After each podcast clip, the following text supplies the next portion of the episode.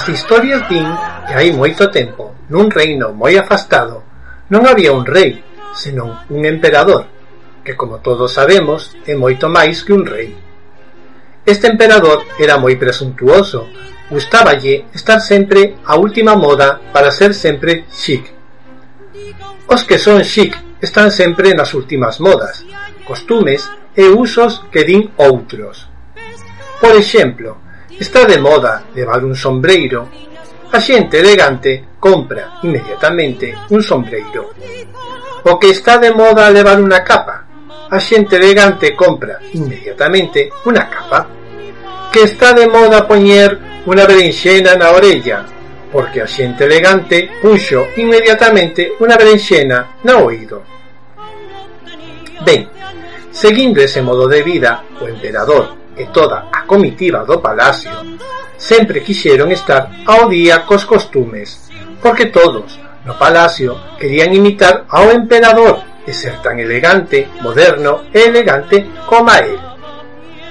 Por suposto, o emperador, que é moito máis que un rei, simplemente tiña que ser millor que calquera dos seus súbditos. Cando se puso de moda levar unha, unha flor na solapa da chaqueta ou camisa, o emperador trouxo a flor máis fermosa e máis grande que se vira nunca. Enviou as súas páxinas por todo o reino a buscar a flor que ninguén máis tiña. Cando vestiu unha perruca, puxose de moda. O emperador usaba non só unha, senón dúas das perrucas máis fermosas e brillantes que ninguén vira. Mesmo, Unha vez púxose de moda levar anéis nos dedos e o emperador enviou aos millores xoieiros para que lle fixeran os anéis máis grandes que fixeran para ser o mellor de todos. O máis elegante e o máis elegante para iso e moito máis que un rei simplemente. Das moitas modas que había nese país é unha mágoa que a lectura nunca se pixera de moda, porque lendo aprendéronse moitas cousas e digo isto porque se tivesen lido non pasaría o que pasou. Que que pasou? Agora dígoche. Resulta que cada vez que o emperador estaba de aniversario, facíase unha gran festa no palacio e logo saían todos desfilando polas rúas para que os cidadáns máis humildes contemplasen ao seu emperador e a todos os do palacio coas galas máis ricas que eles tiveron. Seguindo esa costume, todos querían ser os máis vestidos e elegantes que puideron. Os modistas e modistos, modistas e modistos, xastres e xastres do reino estaban ocupados en tecer, coser, deseñar os traxes máis fermosos e elegantes para esa festa. Por suposto, todos lles pedían que fosen moi cautelosos ao dicir a calquera que traxe, vestido ou capa facían, porque todos no palacio querían ser os máis elegantes e innovadores. Por suposto, o emperador, que é moito máis que un rei, simplemente, tiña que ser o mellor dos mellores, o máis das masas e o máis elegante de todos os chics. Ese ano, O emperador estaba desesperado cos seus conselleiros. Tiña tres, un o máis bello que consultaba todo, outro o medio que consultaba case todo e outro o pequeno que consultaba só algunhas cousas. Ben, Estaba desesperado porque todos os deseños de traxes, capas, polainas, camisas que lle ensinaron non o convenceron en absoluto, pero nada, nada. Ese aniversario tiña que ser diferente a todos os anteriores. Os conselleiros buscaron e buscaron, sempre en segredo, para que ninguén soubese dos plans do emperador, por todas as rúas da cidade, vilas e aldeas, falando con calquera que soubese coser, tecer ou amañar para ver o que tiñan. Ideas para que o emperador sexa o mellor dos mellores escoitaron as circunstancias e preocupacións que tivo o emperador polo seu aniversario algúns enganos chamados Florito e Hortensio. Polo menos así se chamaron para saber como se chamaban realmente. Florito e Hortensio foron auténticos ánimos que ían de pobo en pobo estafando a xente. Ao escoitar o axunto do traxe do emperador e a súa preocupación, idearon un plan por suposto, para enganar e defraudar ao propio emperador, porque ningún nin outro sabían coser nin nada polo estilo. Apareceron ás portas do palacio cun enorme maleteiro e pediron audiencia.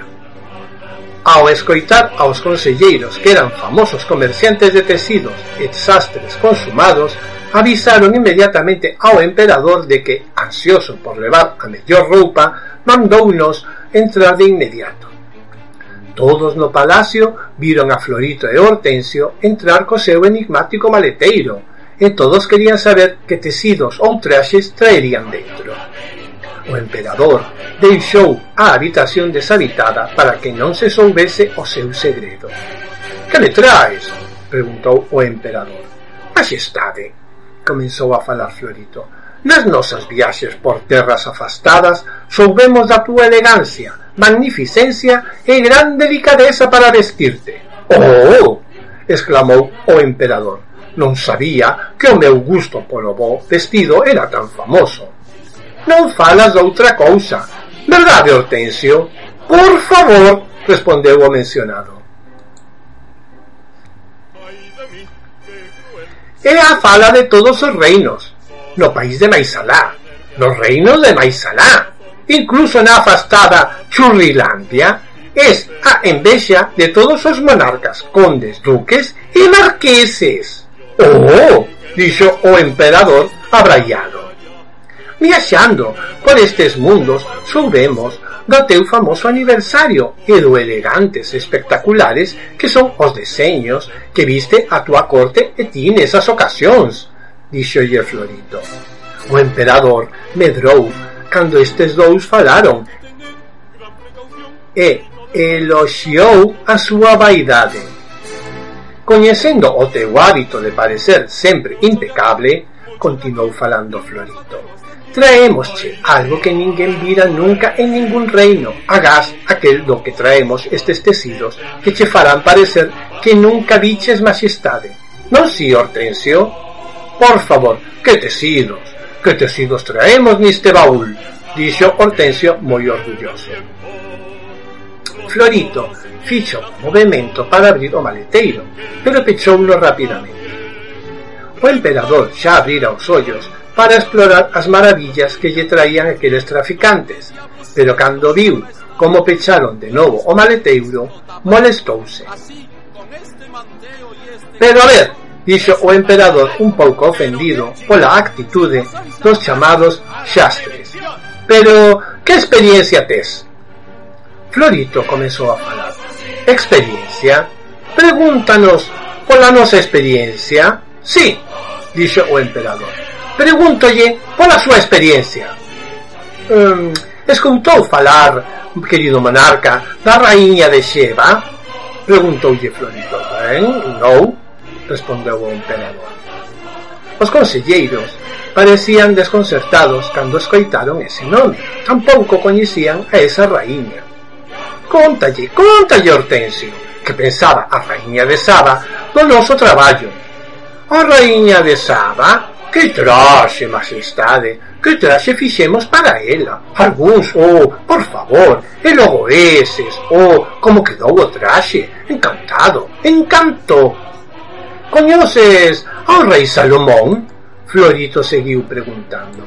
Non, tampouco sei, dixo o emperador e mirou aos seus conselleiros que facían unha cara como se agolpearan a cabeza para ver se ese nome lles facían lles parecía familiar. Contalle, contalle, Hortensio, o que pensaba o rei Salomón do noso traballo. Oh, querido rei Salomón, unha capa, O que capalle fixe, moz.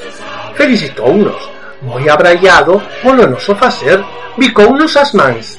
Dixo que nunca fora tan elegante como cando lle fixemos esa capa. Que capa! Sabes, por dicir, a raíña Cleopatra? Ben, dixo o emperador algo incómodo. Tampouco o coñezo.